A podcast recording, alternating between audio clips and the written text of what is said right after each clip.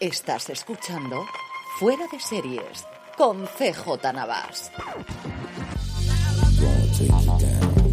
Bienvenidos a Streaming, el programa diario de Fuera de Series en el que CJ Navas te trae las principales noticias, trailers, estrenos y muchas cosas más del mundo de las series de televisión. Edición del jueves 26 de enero con muchísimo contenido, muchos estrenos, muchos proyectos, muchas cosas que comentar. Antes de todo eso, permíteme recordarte que ya tenemos activa nuestra tienda, la tienda Fuera de Series, en fuera de series.com barra tienda, la tienda para grandes fans de las series de televisión. Para inaugurarla hemos puesto a la venta varios productos con nuestra marca y una primera colección de tazas muy pero que muy seriéfilas a la que recientemente hemos añadido una de las luciérnagas de las Fireflies en honor a The Last of Us, que además si la compráis antes del 31 de enero os regalamos una chapa de edición limitada. Pásate ya por fuera de series.com barra tienda que seguro que tenemos algo para ti. Arrancamos el contenido hablando de Content Américas, este nuevo encuentro profesional en Miami, del que ya os hablé a primeros de esta semana por el desembarco de Radio Televisión Española, y no es la única presencia española porque hasta allí se ha desplazado Secuoya Studios para mostrar todo lo que tiene y os aseguro que es un montón han presentado sus dos grandes superproducciones, Zorro, que están terminando de grabar en Canarias, y Montecristo, de la que luego hablaremos en el apartado de trailers, además de la serie juvenil de aventuras Campamento Newton y Supernormal, la serie de Movistar Plus, que precisamente hoy estrena su segunda temporada. Junto a ellas tenemos La Isla, un thriller de ocho episodios ambientado en la isla de Pascua, Los 39, una serie histórica sobre los españoles que Cristóbal Colón dejó en la isla La Española, y que me apetece mucho desde luego la premisa, la adaptación de Terra Alta, la novela policíaca del ganador del premio Planeta Javier Cercas y Mala Leche, la versión televisiva del cómic de Enar Álvarez. Junto a todas estas series de ficción también han llevado sus documentales que son incluso más. Por un lado, la serie de la Moncloa que todos conocemos y que está dando vueltas a ver si encuentra un comprador. Voces de una ciudad, un recorrido por la ciudad de Madrid a través de sus habitantes ilustres y anónimos. Porno explotación, una adaptación del libro de Mabel Lozano que ella misma dirige. Race In, un documental en dos episodios sobre los desafíos contemporáneos del mundo de motor narrado por Carlos Sainz y la que más ganas tengo de ver de todas las propuestas que es Vuelo J 5022, la tragedia de Spanair, tres episodios sobre la última gran catástrofe aérea sucedida en España y su relación con otros accidentes, y de la cual personalmente tengo cierto conocimiento porque en mi otra vida como perito economista me contactaron para hacer un informe sobre el hecho, aunque luego al final no llegó a nada, pero mm, la verdad es que me empapé bastante de cómo estaba el tema. En cuanto a nuevos proyectos, Greg Berlanti y Andy Serkis, dos nombres curiosos de decirlos en la misma frase, están produciendo una nueva serie para NBC llamada Wolf Lobo, el afamado neurólogo, autor de libros como El hombre que confundió a su mujer por un sombrero y Un antropólogo en Marte. La serie llevaba en proceso desde el 2018 por parte de Serkis y ahora unido a Greg Berlanti, yo creo que esto tiene toda la pinta desde luego que el proyecto va a salir adelante. La serie adaptaría este par de libros que os he comentado antes y en general la vida del autor, cuyo libro quizás más conocido, sobre todo por su adaptación posteriormente a la gran pantalla, fue Despertares, esa película con Robert De Niro y Robin Williams.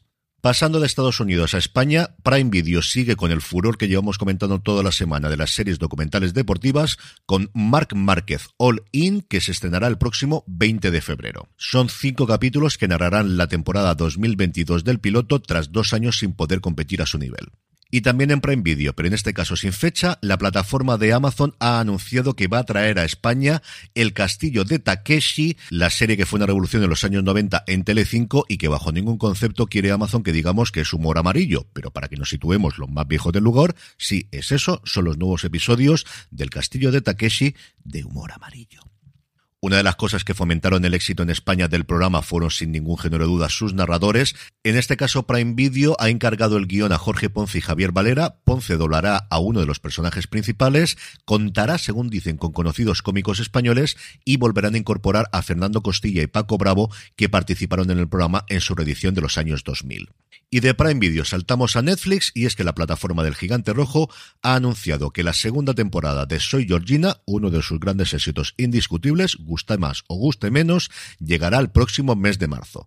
¿Qué día? Pues no lo sabemos, que ya sabéis que esta es la moda de decir que llega en un mes. Y sí, por supuesto, para los oyentes de fuera de series el fin de semana, sabéis que sí o sí, Don Carlos dará esta noticia el próximo domingo. En el apartado de fichajes, Superman y Lois tienen nuevo Lex Luthor que es ni más ni menos que Michael Kudlitz.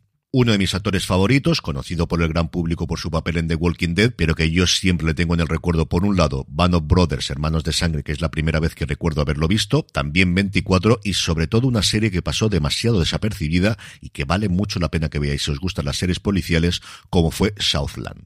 La otra serie que también parece que ha completado su casting es American Primeval, esta nueva producción de Peter Berg con Taylor Kiss. Vuelven a reunirse después de Friday Night Lights para contarnos una historia del oeste americano, tan de moda en los últimos tiempos a partir de Yellowstone, hasta 11 nuevos nombres. Quizás los más importantes para mí son el de Betty Gilpin, que tiene pendiente todavía de estreno en pico, que al menos en Estados Unidos, Mrs. Davis, la nueva serie de Damon Lindelof, y Shia Wingham, que vuelve ahora con Perry Mason en su segunda temporada en HBO Max, que además recientemente trabajaron juntos en Gaslit y yo tuve la oportunidad además de entrevistar a los dos. Tenéis los dos vídeos en el canal de YouTube de Fuera de Series.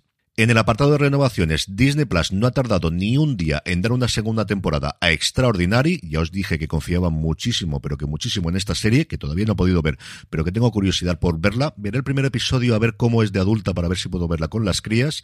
Y por último, una noticia de industria.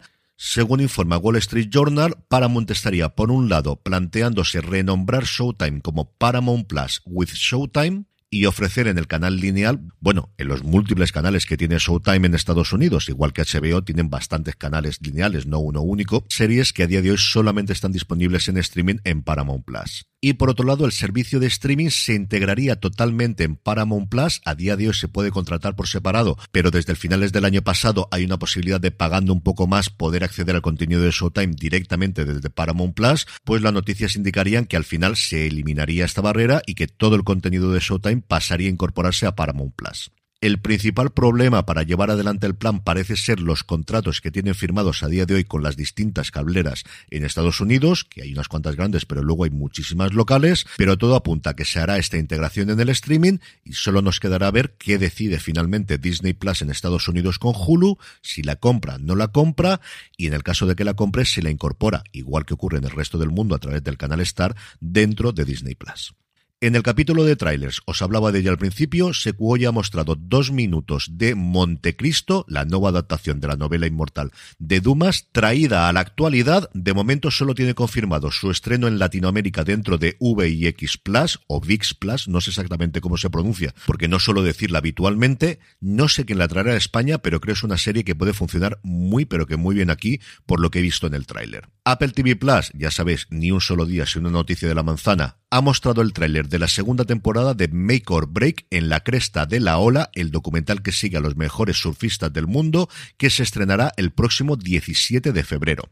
Y por último, el 8 de febrero, los aficionados a los Celtics, al baloncesto en general y a los buenos documentales, tenemos una cita con Netflix con Bill Russell, leyenda, un documental que repasa la vida del 11 veces campeón de la NBA y que tristemente nos dejó hace unas fechas. Entrevistas a Steve Curry, a Chris Paul, a Magic Johnson, a Larry Bird, a Jason Tatum, por supuestísimo, a Jim Brown, a un montón de gente conocida. Como os digo, el documental nos llega el próximo 8 de febrero a Netflix. En el apartado de estrenos, hoy más tranquilo comparado con ayer y sobre todo con mañana, en AMC Plus nos llega la segunda temporada de Wisting. En esta entrega, un asesino convicto escapa de la custodia de Wisting haciendo estallar una granada durante la inspección de una posible escena del crimen en un bosque. Esta nueva temporada vuelve a adaptar una de las novelas de John Horst, en concreto La Oscuridad Interior.